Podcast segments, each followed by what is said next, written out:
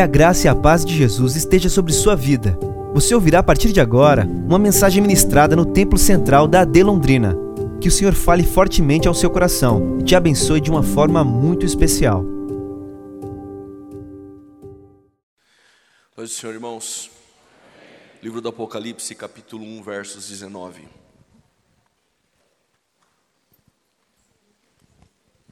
Apocalipse, capítulo 1, versos 19. Externo minha gratidão a Deus pela benevolência e bondade de ter me trazido aqui para poder contribuir para o reino de Deus, a vida do pastor presidente, aos demais pastores, pela confiança que me deram. Trago saudações do meu pastor Paulo Freire Costa. É um prazer poder estar aqui com os irmãos. Apocalipse capítulo 1, versos 19. Os irmãos encontraram, amém? Diz o texto, versos de número 19. Escreva, pois, as coisas que você viu, as coisas que são e as que hão de acontecer depois destas. Nós temos as coisas que vistes, as que são e as que hão de acontecer. Nessa primeira fala, nós vamos trabalhar neste texto. Pode tomar o seu respectivo assento.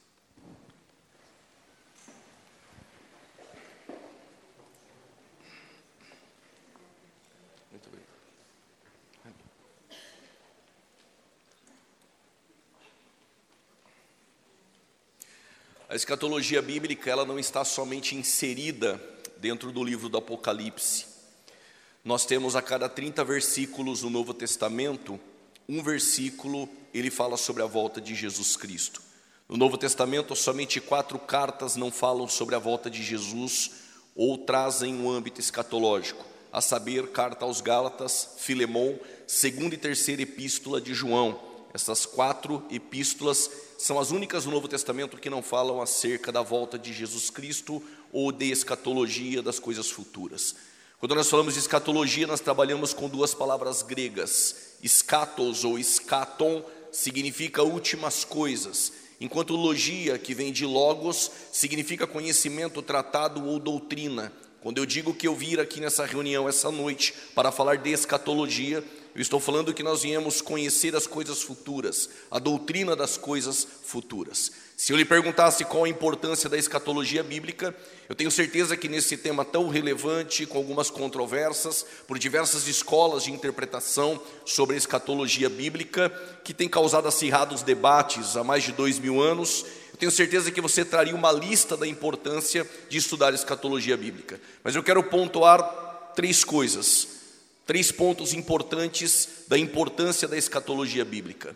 Primeiro é a fala de Pedro 1 Pedro capítulo 3, versos 15, Pedro diz que primeiro devemos santificar a Cristo no nosso coração, para que estejamos preparados para responder a quem nos perguntar a razão da nossa esperança. Logo o que Pedro está dizendo é: eu preciso me preparar para responder a quem me perguntar sobre a razão da minha esperança. Que esperança é essa? Paulo escreve a Tito, capítulo 2, versos 13, sobre a bendita esperança. Primeiro ponto, porque eu devo estudar e qual a importância da escatologia bíblica, eu preciso me preparar para responder sobre a razão da nossa esperança. Um outro texto muito importante está em 1 Tessalonicenses, capítulo 4, versos de número 18. Vou repetir, 1 Tessalonicenses, capítulo 4, versos 18.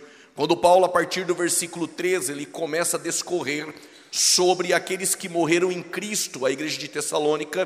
Paulo usa um eufemismo dizendo: Não quero, irmãos, que sejais ignorantes acerca dos que dormem, logo no versículo 3. No versículo de número 16 e 17, ele trata sobre o arrebatamento da igreja. E aí ele encerra no versos 18 dizendo: Consolai-vos uns aos outros com estas palavras. Porque eu devo estudar escatologia, na fala de Pedro, preciso me preparar para responder aqueles que me perguntaram a razão da minha esperança. Segundo ponto, porque eu devo estudar escatologia, porque este estudo, não só essa noite, mas há dois mil anos, continua sendo um estudo consolador. Que essas palavras de Paulo sobre arrebatamento da igreja, a esperança daqueles que morreram em Cristo, seja um consolo para a igreja, não só essa noite, mas até o arrebatamento da igreja.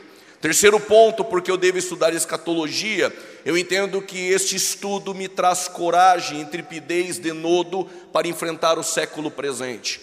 Paulo, na sua segunda prisão em Roma, em uma masmorra, ele está aguardando um soldado com uma tira de couro com o nome Shaul para o chamá-lo para passar pelo gladio romano, amando de Nero, o mesmo iria perder a cabeça. O que faz um homem, nos últimos momentos de sua vida, escrever uma carta a Timóteo, na segunda epístola, capítulo 4, versos de número 8. Desde agora, a coroa da justiça está guardada e reservada pelo justo juiz, não só a mim, mas a todos aqueles que amam a sua vinda. O que faz um homem, nos últimos momentos de sua vida, ter coragem e saber que a morte não é o fim, mas é um passaporte para a vitória. A morte não é o fim, mas é um veículo a qual Deus usa para nos levar para perto do nosso Senhor Jesus Cristo. Afinal, onde está a morte, a tua vitória? Onde está o inferno e o teu aguilhão? Tragada foi a morte pela vitória. Então nós aprendemos a definição do termo escatologia, doutrina das últimas coisas, conhecer as últimas coisas. Qual a importância da escatologia bíblica? Eu destaquei três pontos. 1 Pedro capítulo 3, versos 15, precisa estar preparado para responder quem perguntar a razão da esperança. O próximo texto, 1 Tessalonicenses capítulo 4, versos 18, é um estudo consolador. Consolai-vos uns aos outros com estas palavras. Regra básica da exegese ou da hermenêutica, estas palavras são aquelas que estão inseridas logo no contexto imediato. E no contexto, Paulo está falando sobre a esperança daqueles que morreram em Cristo e arrebatamento da igreja. Então, isso é um consolo. Terceiro ponto que eu destaquei é um estudo que nos traz coragem para enfrentar o século presente até o arrebatamento da igreja. Paulo, nos últimos momentos de sua vida, ele tem coragem para enfrentar a morte, porque a morte foi tragada já pela vitória na ressurreição do nosso Senhor e Salvador Jesus Cristo. Mas neste primeiro dia, quero falar também sobre o livro do Apocalipse. Provavelmente amanhã nós vamos adentrar um pouco mais em alguns eventos escatológicos que nós acreditamos estar em ordem cronológica. Sobre o livro do Apocalipse, a palavra apo significa tirar de dentro para fora. A palavra calipse vem de um radical de calipto no grego. Quando você diz eucalipto, sombra boa. Quando você diz apo, tirar de dentro para fora. Quando você diz calipse, a ideia é tirar de dentro da sombra para fora, para a sua luz. Na verdade, o que Deus está fazendo, Ele traz a revelação a Cristo, Cristo traz a revelação ao anjo, o anjo traz a revelação a João e João traz a revelação para nós.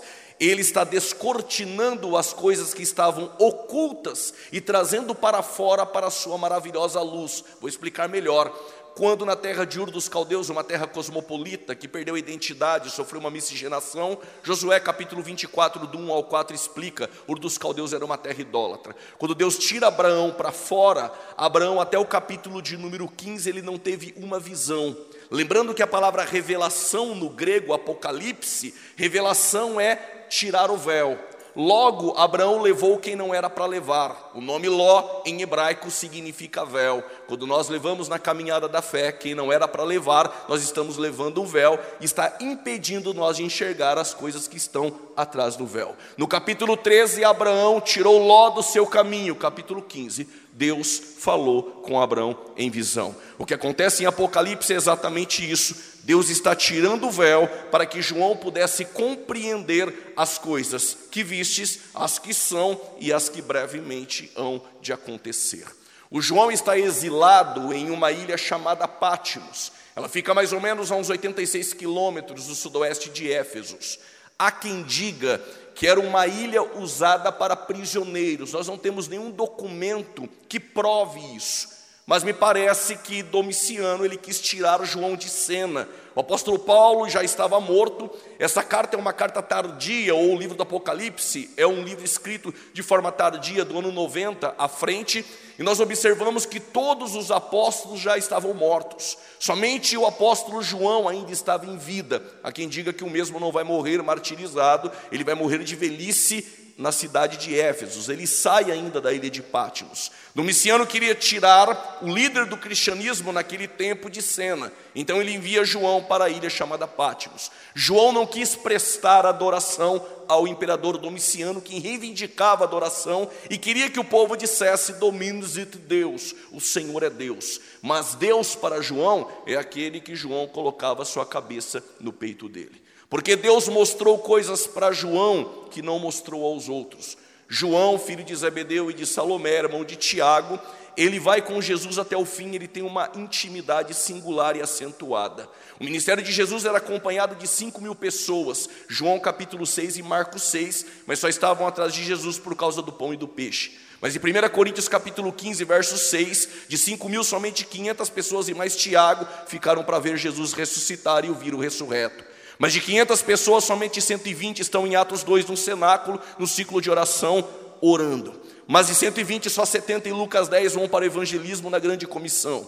Só que dos 70, somente 12 andavam com Jesus. Só que dos 12, somente 11 tomaram ceia. Só que dos 11, somente 3, Pedro, João e Tiago, foram para a casa de Jairo, para o Monte da Transfiguração e para o Getsemane. Mas dos três, somente João foi com Jesus até a cruz. Porque João viu o que ninguém viu, sentiu o que ninguém sentiu, escreveu o que ninguém escreveu. Quem tem profundidade no relacionamento e intimidade com ele, vai ver o que os outros não viram, vai sentir o que os outros não sentiram e vai ter experiências que os outros não tiveram.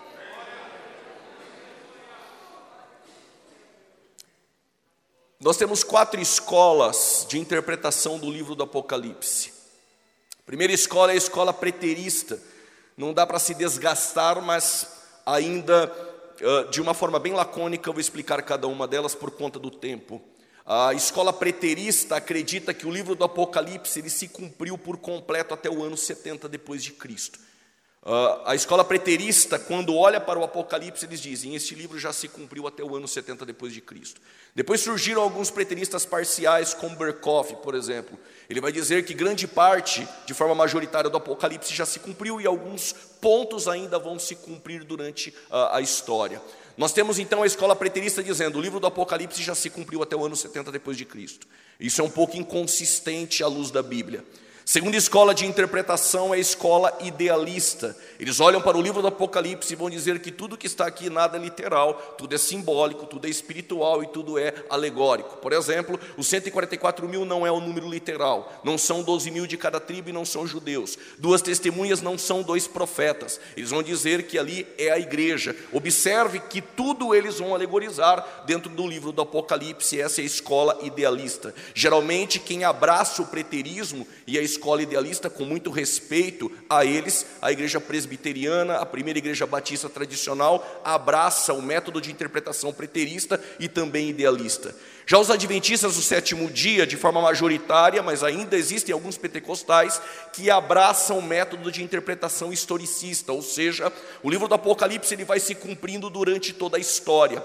Eles vão pegar as sete igrejas da Ásia e vão dizer que cada igreja da Ásia equivale a um tempo da história da igreja. Nós sabemos que a história da igreja, dividida teologicamente sobre a história eclesiástica da igreja, o tempo da igreja primitiva, perseguida, imperial, medieval, reforma, e a igreja odierna e a igreja apóstata, que será a igreja futura. Dentro do prisma historicista, eles vão dizer que a igreja primitiva é a igreja de Éfesos, que a igreja perseguida é a igreja de Esmirna, que a igreja de Pérgamo, que começa no ano 313 da era cristã, com Constantino, terminando com a perseguição, é a igreja de Pérgamo, que a igreja medieval é a igreja de Tiatira, que a igreja da reforma é a igreja de Sardes, que estavam mortos, mas havia alguns dentro desta igreja que andavam de branco. Quem são eles? Segundo o método de interpretação historicista, Pedro Valdo, os valdenses, João Russo, Savonarola, Lutero e assim por sequência. Nós temos depois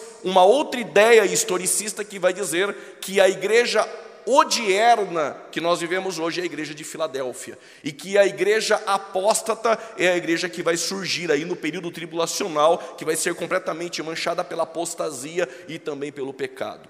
Ah, eu não entendo esse método de interpretação historicista como método consistente, porque você precisa ficar pegando uh, eventos da história da humanidade e ficar encaixando a goela abaixo dentro da Bíblia para encaixar. Eu creio no método de interpretação futurista, e não porque eu sou assembleiano, mas quando eu me deparei com o livro do Apocalipse, eu entendo que este método está muito claro, externado, uh, em evidência, em clara evidência, no capítulo 1, versos 19. João escreve as coisas que vistes as que são e as que hão de acontecer. O método futurista me parece o método mais razoável de ser entendido. O que são as coisas que vistes? Capítulo 1, o Cristo glorificado. As coisas que são as sete igrejas da Ásia, capítulo 2 e capítulo de número 3. As sete cartas às igrejas da Ásia, Éfeso, Esmirna, Pérgamo, Tiatira, Sardes, Filadélfia e Laodiceia. As coisas que são. E as coisas que brevemente vão acontecer do capítulo 6 ao capítulo de número 22. Quando você abre a sua Bíblia, do capítulo 6 ao 22, são coisas futuras que hão de acontecer. Vamos dividir o livro do Apocalipse aqui essa noite. Capítulo de número 1, o Cristo glorificado, isso já aconteceu. Capítulo 2 e capítulo de número 3, isso também já aconteceu. Capítulo 4 e capítulo 5 é algo atemporal na sala do trono. Se der tempo, eu vou explicar mar de vidro, o trono, o arco celeste, as pedras de safira, sardônia e esmeralda, 24 anciãos e os sete espíritos de Deus que no capítulo 4 estão diante do trono. Mas o que acontece do capítulo 4 ao 5? Porque no capítulo 5, versículo 6, os sete espíritos de Deus que estavam diante do trono, no capítulo 4, verso 5, no capítulo 5 ele é enviado para a terra. Aconteceu algo entre o 4 e o 5 que fez os sete espíritos de Deus serem enviados para a terra. Quem são os sete espíritos de Deus? É o Espírito Santo. Como eu sei disso, Isaías capítulo 11, versos 2, vai explicar o espírito de temor do Senhor, de conselho, de entendimento, de fortaleza e assim uh, por diante.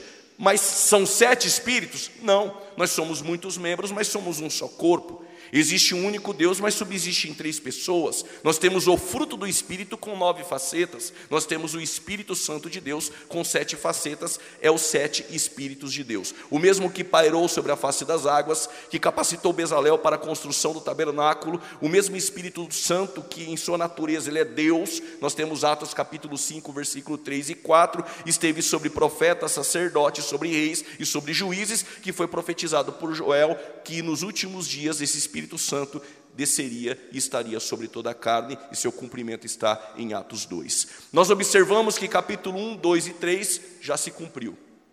4 e 5 é atemporal. Do 6 ao 18 é o período tribulacional, com selos, trombetas, taças, besta que sobe da terra, besta que sobe do mar, antiga serpente e o dragão, 144 mil, duas testemunhas, a mulher vestida de sol que pisa sobre a lua. Nós temos uma Babilônia ali, chamada de a meretriz, uma prostituta, sede do governo do anticristo, e uma falsa religião que vai se levantar dentro deste período. Nós vamos explicar sobre o período tribulacional, acredito que amanhã. Nós temos então do capítulo 6 ao capítulo de número 18, o período tribulacional, e o capítulo 19, a segunda vinda de Cristo visível, quando todo olho verá, ocorre na batalha do Armagedon. Existem duas batalhas dentro do período tribulacional. Uma batalha de Gog e Magog, nós vamos explicar sobre isso, Ezequiel 38 e 39. Não confunda Gog e Magog de Ezequiel 38 e 39 com Gog e Magog de Apocalipse 20. Não tem nada a ver estes dois eventos. Uma outra batalha que ocorre na segunda vinda de Cristo, na batalha do Armagedon, nós vamos explicar isso amanhã. E aí no capítulo de número 20, nós temos Satanás sendo preso e o período milenar. Então o período tribulacional, ele é do 6 ao 18. No 19 é a segunda vinda de Cristo. Capítulo 20, nós temos a implantação do reino milenar, que os pais da igreja, anti-nicenos e pós-nicenos, acreditavam em um reino literal, diferentemente do amilenismo de Agostinho de Hipona, nós vamos falar sobre isso. Capítulo 20, então, nós temos o milênio, no final do milênio, porque Satanás é solto, nós vamos explicar isso, ou talvez alguém pergunte amanhã, vai abrir para perguntas, e no final ocorre a batalha de Gog e Magog, quando o Ezequiel ele trata daquela do período tribulacional. A do capítulo 20 é no final da tribulação, quando Satanás é solto e aí há uma rebelião contra o reino milenar de Cristo. Depois da batalha de Gog e Magog, juízo final e a terra passa pelo fogo, ela é completamente restaurada e aí novos céus e nova terra e a nova Jerusalém desce ataviada. Para que os irmãos entendam pedagogicamente, do 6 ao 18, tribulação, 19, segunda vinda de Cristo, batalha do Armagedon, capítulo 20, milênio, Gog e Magog, juízo final, capítulo 21, novos céus e nova terra, capítulo de número 22, nova Jerusalém, que desce ataviada. Os irmãos estão aí? Diga amém. Nós temos então no capítulo de número 1 algumas verdades. O Cristo glorificado que aparece no capítulo 1 para João, ele aparece com cabelos brancos como a neve, olhos como chamas de fogo. O seu vestido não foi confeccionado nem em Damasco, nem em Magdala, nem em Tiro. Este foi confeccionado provavelmente na eternidade. Ele é comprido e branco de um sacerdote ou de um sumo sacerdote. Tem um cinto de ouro neste vestido. Na sua mão, as sete estrelas, e o próprio texto explica, fala sobre os sete líderes das igrejas da Ásia. Os seus pés são como latões reluzentes saindo da fornalha. Porque seu cabelo é branco como a neve, porque fala da sua eternidade.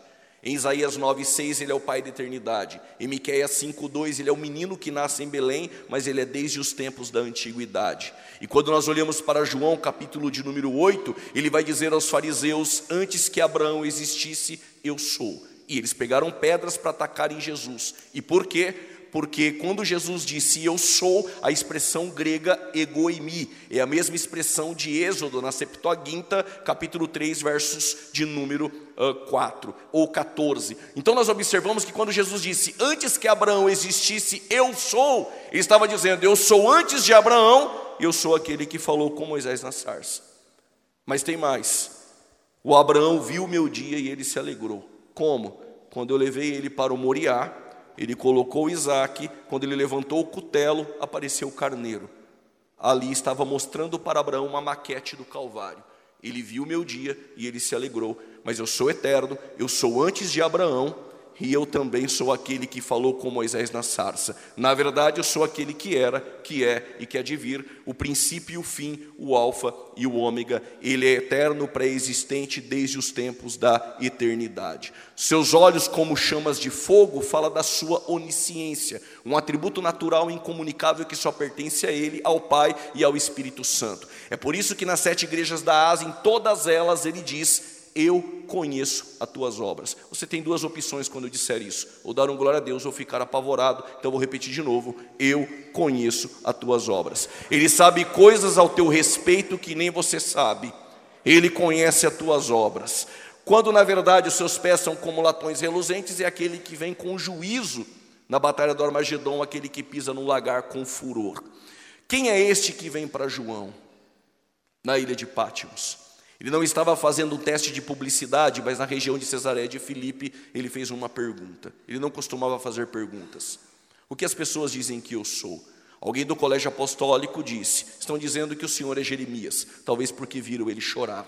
Outro disse: Estão dizendo que o Senhor é João Batista, talvez porque viram ele pregar um sermão mais duro.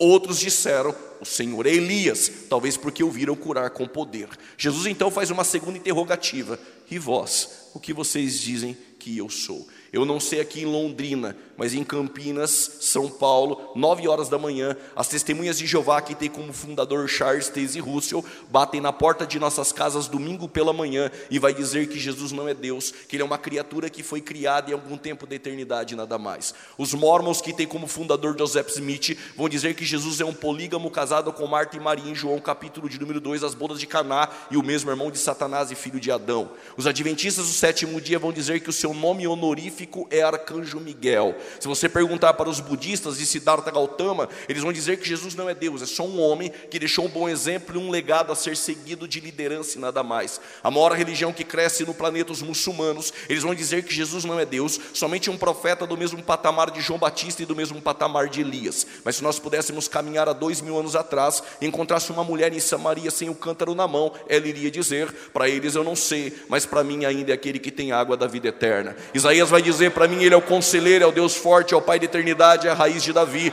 O Jó vai dizer para mim, Ele é o redentor que vive. Ezequiel vai dizer, é aquele que tira o coração de pedra e coloca um coração de carne. Jeremias vai dizer para mim, Ele é o renovo. João Batista, às margens do Jordão, vai dizer para mim, Ele é o Cordeiro de Deus que tira o pecado do mundo. Lázaro em Betânia vai dizer para mim, Ele é a ressurreição e a vida, e ainda que esteja morto, viverá. Paulo vai dizer para mim, é aquele que foi manifestado em carne, justificado em espírito, visto pelos anjos, crido pelo mundo, pregado entre nações e recebido em glória. Para João, ele é o princípio o fim, o alfa e o ômega, cabelos brancos como a neve, olhos como chamas de fogo, os pés como latões reluzentes. Ele tem as sete igrejas no seu controle, porque a liderança está na sua mão e é aquele que tem a chave da morte. Observe, o texto não diz que ele tinha e o texto não vai dizer que ele vai ter. Ele nunca perdeu a chave, mentiram para nós quando disseram que ele desceu no inferno, brigou com Satanás e tomou chave. Satanás nunca esteve no inferno, ele nunca perdeu a chave, ele ainda tem o controle da vida e da morte. Por isso, João, no capítulo 1 do Apocalipse, vai dizer: Ele é o primogênito dentre os mortos. O que isso significa? No Antigo Testamento teve três ressurreições e no Novo Testamento teve seis. Como ele é o primogênito dentre os mortos, detalhe: todos que ressuscitaram morreram novamente, e também Moisés. E este primogênito dentre os mortos é aquele que ressuscitou para nunca mais morrer.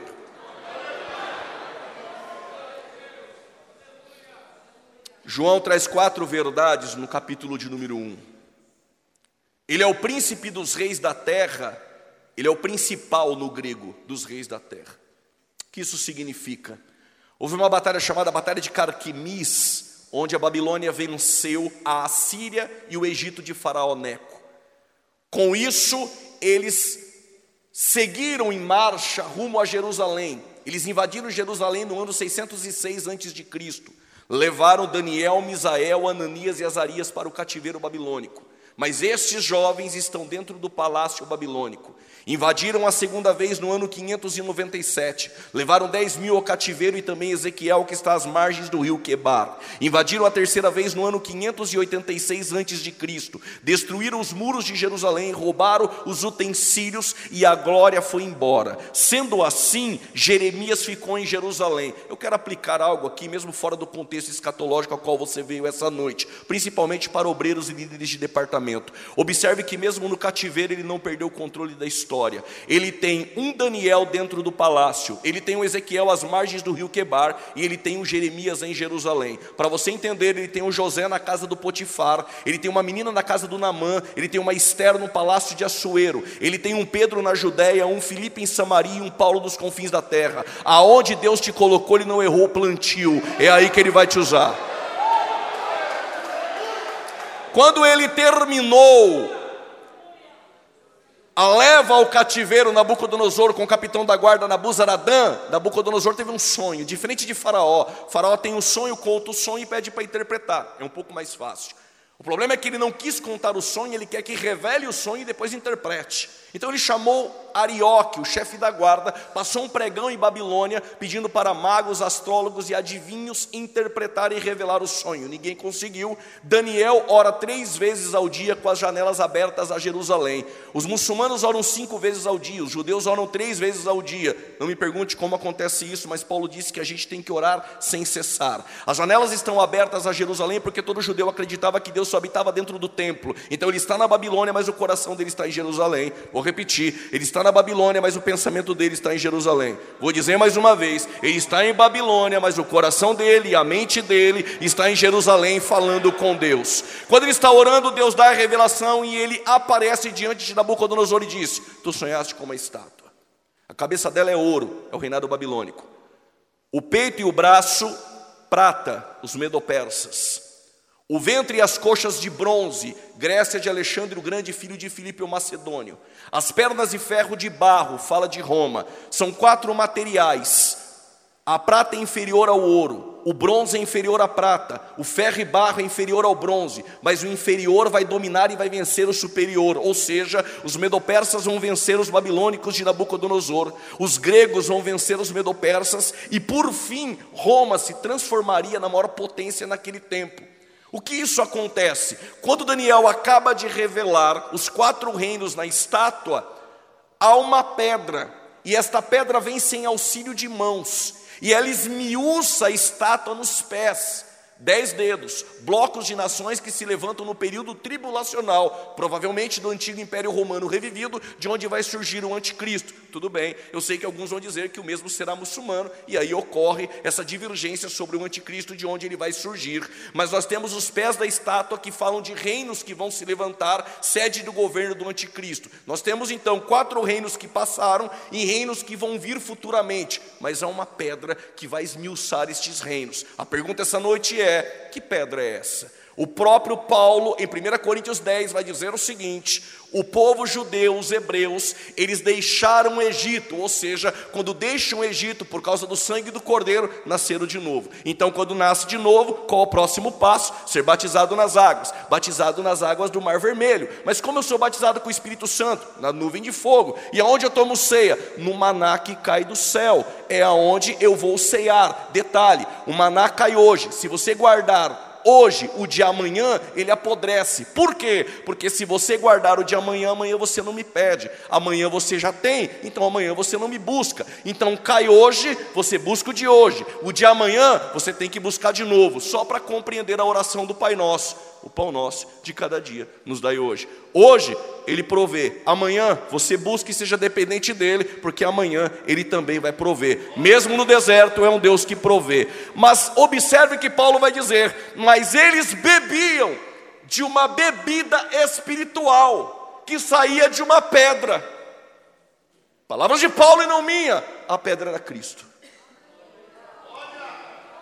Pedro diz: Tu és o Cristo, filho de Deus. Dissesse bem: Quem te revelou não foi carne e sangue, mas o Pai que está no céu. Sobre esta pedra eu edificarei a minha igreja.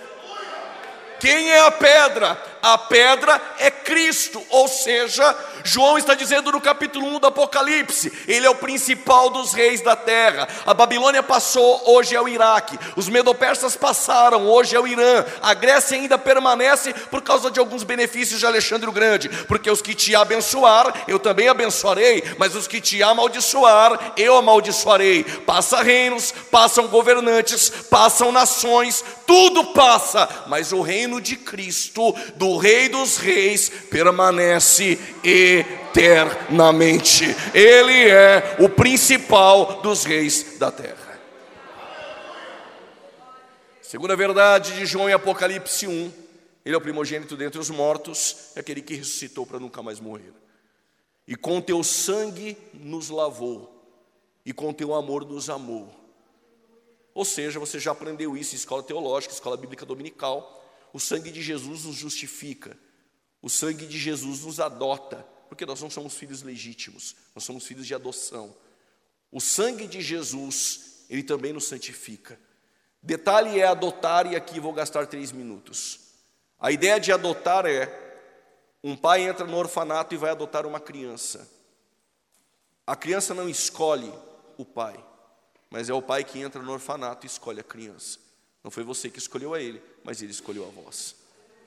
Só que quando ele adota a criança, não há mérito na criança. Ele adota por amor e por graça, porque Deus é amor.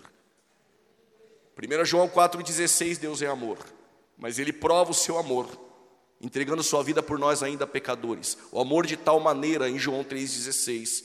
Mas este amor também foi derramado em nossos corações, Romanos capítulo 5, verso 5, para que nós pudéssemos amar uns aos outros, João capítulo 15, versos 12. Quando ele nos adota pelo seu amor, a criança adotada tem que ter o sobrenome do pai. Tendo o sobrenome do pai, ela tem direito à herança. Vou repetir mais uma vez.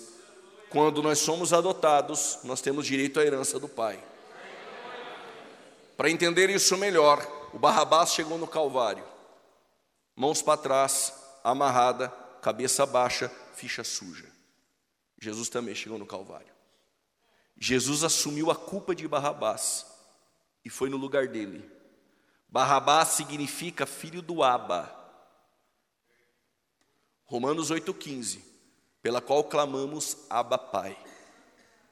Só é filho do Abba aquele que deixou Jesus assumir a culpa. Por ele ser filho do Abba, aquele que chegou com a ficha suja, mãos amarradas, cabeça baixa e condenado, como ele é filho do Abba e Jesus assumiu a culpa, saiu de lá com a cabeça erguida, ficha limpa, absolvido, com as mãos para cima no culto essa noite, glorificando aquele que te adotou. Esse é o Cristo glorificado, esse é o capítulo de número 1. E João vai dizer que ele também nos fez reis e sacerdotes. Para você ter uma ideia bem rápida, em Êxodo capítulo 19, versículos 5 e 6, Deus chamou a nação de Israel para ser um povo adquirido, nação e um reino sacerdotal. Eles eram um reino, deveriam ter sacerdotes e também deveria ter profetas. Os três ofícios de Israel era um ofício profético, um ofício sacerdotal e um ofício real.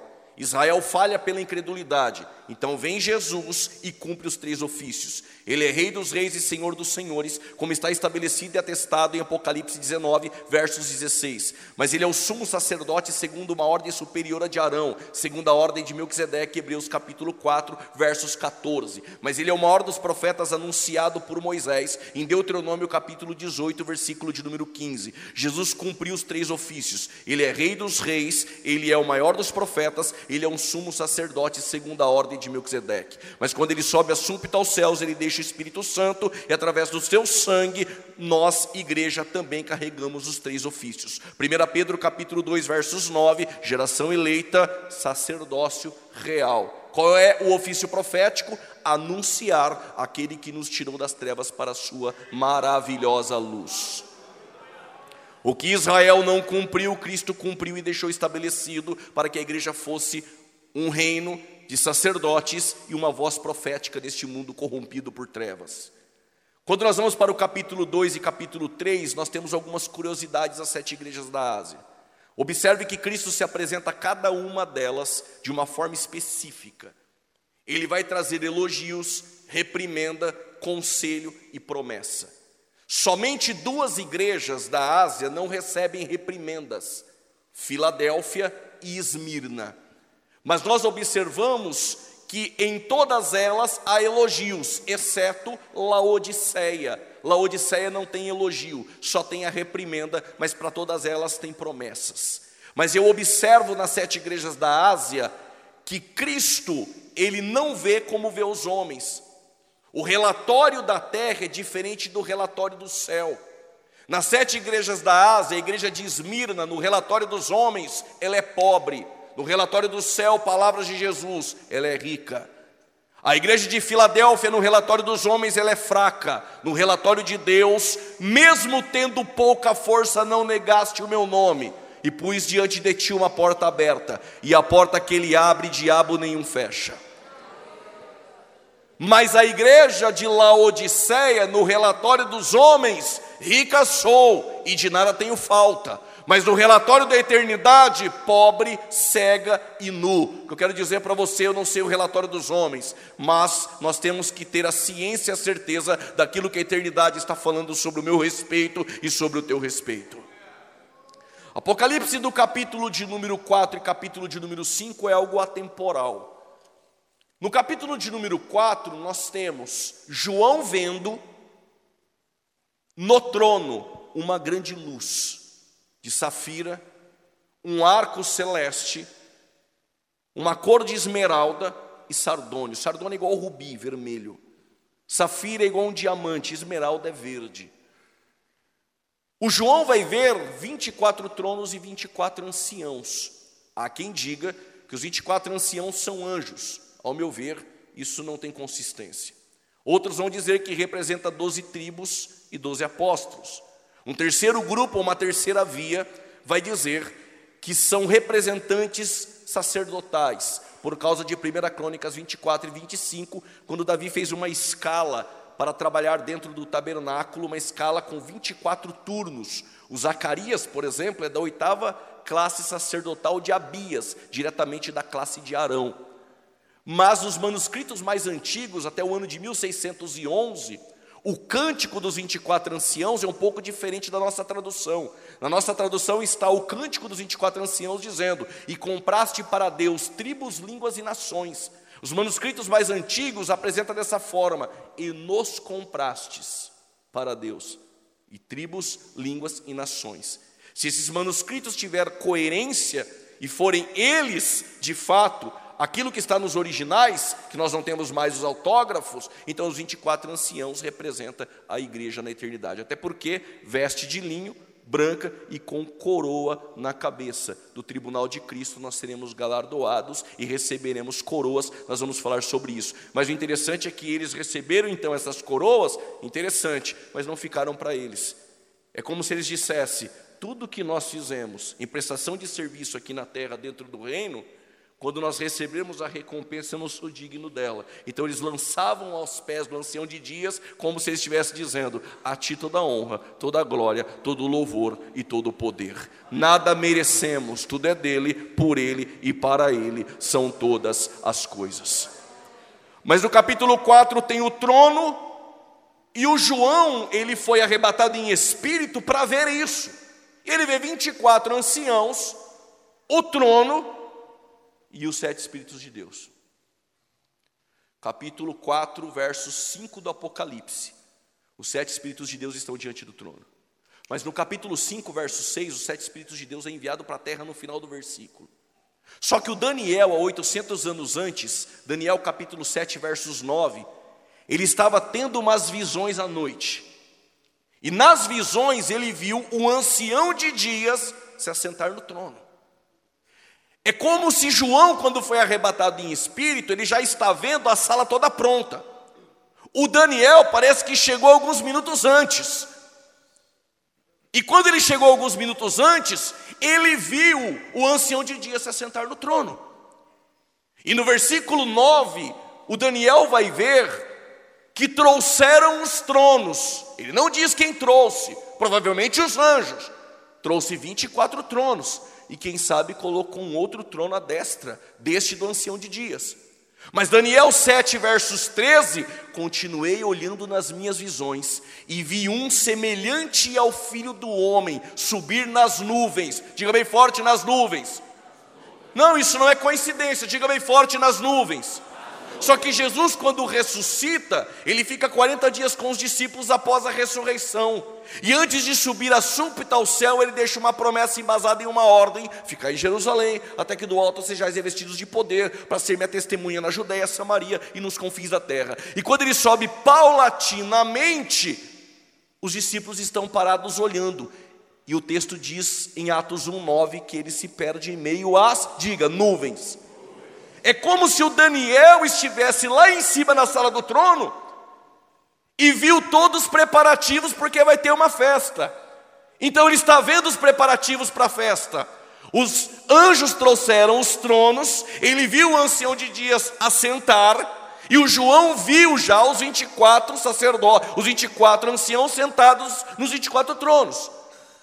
Só que o Daniel viu um como filho do homem subindo nas nuvens. Detalhe: o Daniel diz assim: é como se alguém recepcionasse o Daniel e falasse: Olha o que está acontecendo. Quando o filho do homem sobe nas nuvens, recepcionaram o filho do homem, o texto vai dizer, e fizeram ele se achegar ao trono. O João está vendo tudo isso. De repente, um anjo forte, não me pergunte como é isso, é um anjo forte. Talvez algum pregador dê as medidas, nós não temos. Um anjo forte chegou e disse: João, Tu está vendo um livro ali selado, escrito por dentro e por fora, do lado do trono? Estou. Ninguém, nem no céu, nem na terra, nem nas partes baixas dela, é digno de abrir o livro e desatar os teus selos. O João começa a chorar. Quando o João está chorando, o Daniel viu um como filho do homem subindo nas nuvens. Em Atos 1, versículo 9, após a ressurreição, 40 dias com os discípulos, com o corpo ressurreto, ele sobe a súbita aos céus. E quando ele sobe a súbita aos céus, o Daniel já viu. Ele chegou lá na recepção e os anjos o recepcionaram. E aí saiu um dos 24 anciãos, se levantou e falou: João, não chore. Por quê? Porque está entrando alguém lá na portaria. Quem é aquele que foi morto e reviveu? É a raiz de Davi, é o leão da tribo de Judá. Ele é aquele que foi morto e reviveu para todo sempre. Então os anjos o recepcionaram e trouxeram ele. Quando ele está entrando, tem quatro seres viventes. Quantos? Um semelhante ao filho do homem, um semelhante ao homem. Este é a inteligência. Um tem a semelhança de um leão, a força. O outro tem a semelhança de uma águia, a soberania. O outro tem a semelhança de um bezerro, a fidelidade. Os quatro seres viventes se prostraram, os 24 anciãos se prostraram e passaram a cantar um novo cântico. E este que está chegando, que é o filho do homem, ele pega o livro e se assenta. Detalhe: Por que, que no capítulo 4 os sete Espíritos de Deus está diante do trono? E por que, que no 5 ele foi enviado para a terra? Porque quando o filho do homem chegou, ele havia dito: Quando eu subi ao Pai. Vou repetir de novo: Quando eu subi ao Pai. Quando os sete Espíritos de Deus desce, tem 120, com tudo em comum mesmo sentimento, mesmo coração, no mesmo lugar, aguardando a mesma promessa pelo mesmo Senhor, e eles estão aguardando, de repente vem um vento veemente e impetuoso, línguas repartidas como que de fogo, e eles foram revestidos de poder. Olhem para cá, deixa eu te dizer isso. Sabe o Pedro? Antes de ser revestido de poder, está com medo no cenáculo. Quem é este Pedro? Na saída da ceia da Páscoa, o que Jesus disse para Pedro? Ele disse a Pedro e aos discípulos: O pastor vai ser ferido, e todos vocês serão dispersos como ovelhas que não têm pastor. O pastor vai ser ferido e abandonado. Sempre Pedro. Pedro falou: De maneira nenhuma. Eu vou morrer contigo, vou até o fim. Pedro não estava mentindo. O problema é que Pedro não conhecia suas próprias fraquezas. Jesus olhou para Pedro e falou: Pedro, antes que o galo cante, você vai me ligar três vezes. Mas eu vou te esperar na Galiléia. Eu ouvi um aleluia aqui. Eu vou explicar melhor. Você vai comigo para o Getsemane. Você vai dormir três vezes. Porque quem dorme três vezes na prova está vulnerável a negar três vezes no sinédrio. Então você vai dormir três vezes e vai me negar três vezes, mas eu sei que você vai para Galiléia. E não é porque o pregador falou que o Pedro abandonou tudo, abandonou Jesus e voltou a pescar, não. Ele está no mesmo lugar que há três anos antes ele ouviu a promessa de Jesus dizer: Farei de ti pescador de homens. Então Pedro, ele dormiu três vezes, negou Jesus três vezes. Jesus apareceu para ele da Galiléia e fez três perguntas: Tu me ama? Tu me ama? Tu me ama? Você dormiu três vezes, negou três vezes e eu te fiz três perguntas. Porque Jesus não desiste de quem nós desistimos. Você vai dormir três vezes, vai me negar três vezes, e eu te faço três perguntas. Porque o mesmo que negou três vezes, porque dormiu três vezes e recebeu três perguntas, vai pregar e quase três mil almas vão se converter. Ele não desistiu de você, como não desistiu de Pedro. E Pedro, revestido de poder, então o mesmo prega. Apocalipse do capítulo de número 6 ao capítulo de número 18, eu disse que fala do período tribulacional.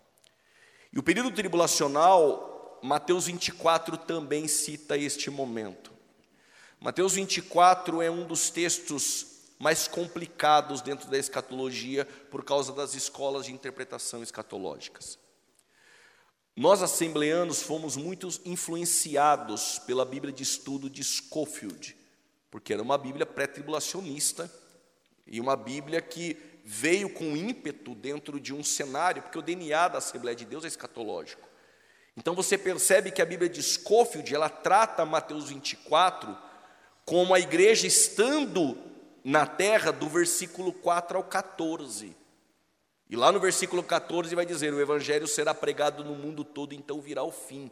Eu tenho certa dificuldade em entender que a igreja fica do 4 ao 14, e aí para Scofield ocorre o arrebatamento da igreja, e o período tribulacional para ele é do versículo 15 até o versículo de número 29, porque o 30 e o 31 detalha a segunda vinda de Cristo. Então, para Scofield, a igreja passa pelo princípio de dores, e ela está inserida em Mateus 24 até o versículo 14.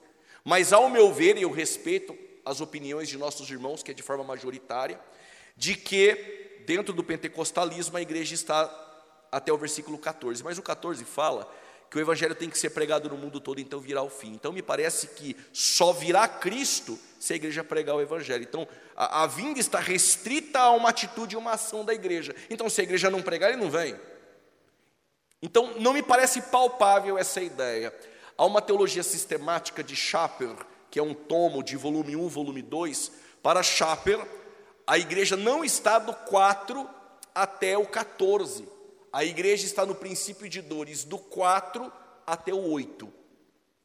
E aí, do 4 até o 8, vai falar de falsos cristos, de falsos profetas, de guerra, rumores de guerras e fome. Isso sempre ocorreu. Mas existe uma ideia, uma linha de interpretação pré-tribulacionista que é do seminário de Dallas, e aí grandes homens com envergadura extraordinária, principalmente no âmbito da escatologia bíblica, como do de Pentecoste, John Walburo, de Thomas Ice. Esses defendem que a igreja, como o teólogo English, ela não está em Mateus 24 de maneira nenhuma. Que a tribulação é do versículo 4 até o 28. Para Scofield, a tribulação é do 15 até o 28 para o 29. E para Chaper é do 8 até o 28. Percebe que dentro do pré-tribulacionismo nós temos três vertentes de linhas de interpretação de quando começa a tribulação de fato. Para o pós-tribulacionismo, a igreja está dentro do período tribulacional. E aí não há muita consistência no pós-tribulacionismo, porque cada um defende uma coisa. Né? Diferente de alguns teólogos pós-tribulacionistas americanos que têm uma ideia já estabelecida do pós-tribulacionismo. Mas o que me parece estranho dentro do pós-tribulacionismo é que eles acreditam de forma veemente que do 15 ao 28 é o período tribulacional e que o arrebatamento é 29, 30 e 31. E por que eu acho isso estranho?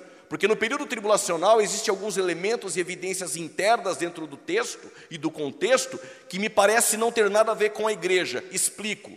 Os que estiverem na Judéia fujam para os montes. E se você estiver em Londrina, varão? Me parece ser para Israel. A fuga que ela não ocorra no Shabat, no sábado.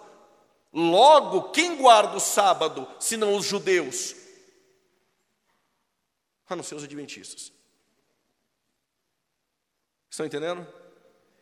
Existem elementos internos no texto que indicam que este período tribulacional da desolação a qual falou o profeta Daniel, e o profeta Daniel ele trata deste período que virá, um período de angústia, a palavra sará em hebraico é a mesma expressão de Jeremias capítulo 30, verso 7, a angústia não da igreja, angústia de Jacó, Daniel, ele é nacionalista em seu livro, ele está falando para Israel.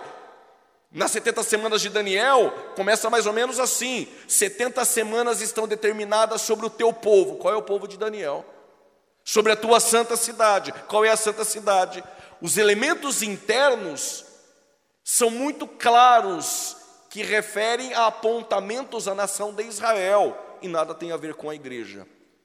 E isso em Apocalipse parece mais viável, porque a palavra igreja aparece em Apocalipse 19 vezes. Essa palavra vai aparecer do capítulo 1 até o capítulo de número 5. Do capítulo de número 6 até o 18, não aparece a palavra igreja. E o que é interessante é que em todas as cartas às igrejas da Ásia, as sete, no final delas está estabelecida dessa forma: quem tem ouvidos, ouça o que o Espírito diz à igreja. Mas no capítulo 13 do Apocalipse, versos 9, que está num período tribulacional, o texto descreve: quem tem ouvidos, ouça. Ponto final. Porque nós acreditamos que a igreja não estará na terra. Então, aonde ela estará? Recebendo galardões na eternidade, adorando aquele que vive para todo sempre e depois na mesa das bodas do Cordeiro ceando com ele. Há um lugar preparado para você também nessa mesa.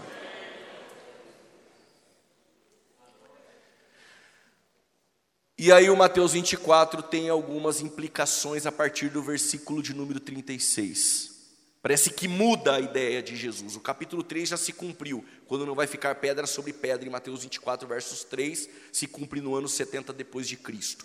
No ano 70 depois de Cristo é quando Israel é completamente destruído. Jerusalém é destruída, mudaram o nome de Jerusalém para Hélio Capitolina. Segundo historiadores daquele tempo, como Flávio José e Tácito, um milhão e cem mil judeus morreram.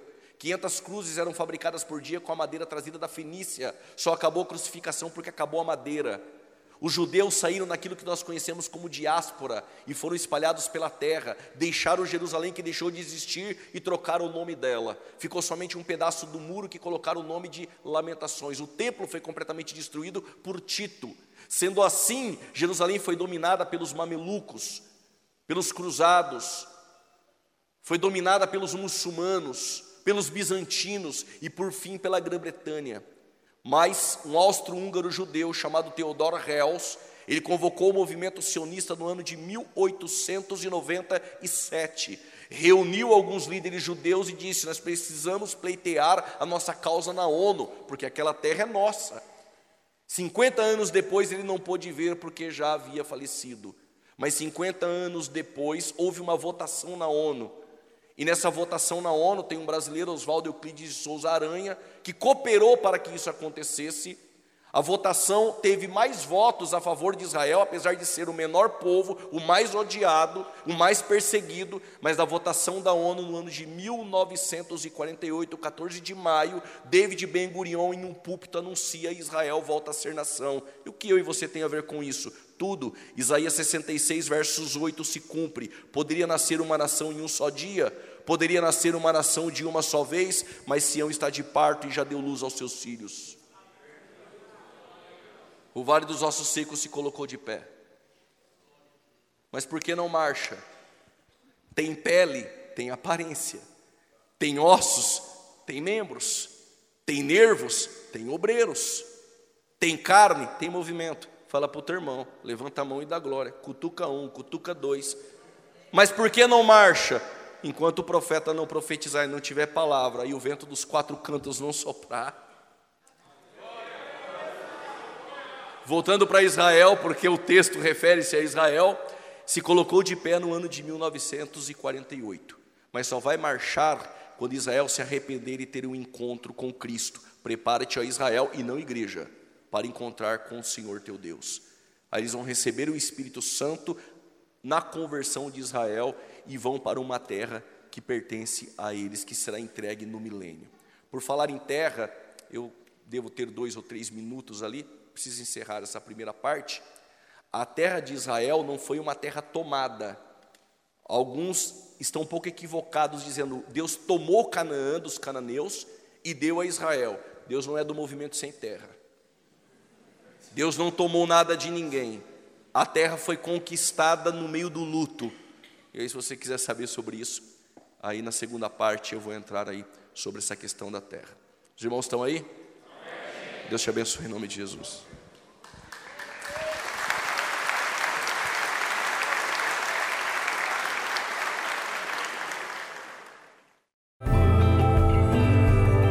Essa foi uma mensagem ministrada no Templo Central da AD Londrina. Acesse nossas redes sociais no Facebook, Instagram e YouTube e fique por dentro de tudo o que está acontecendo.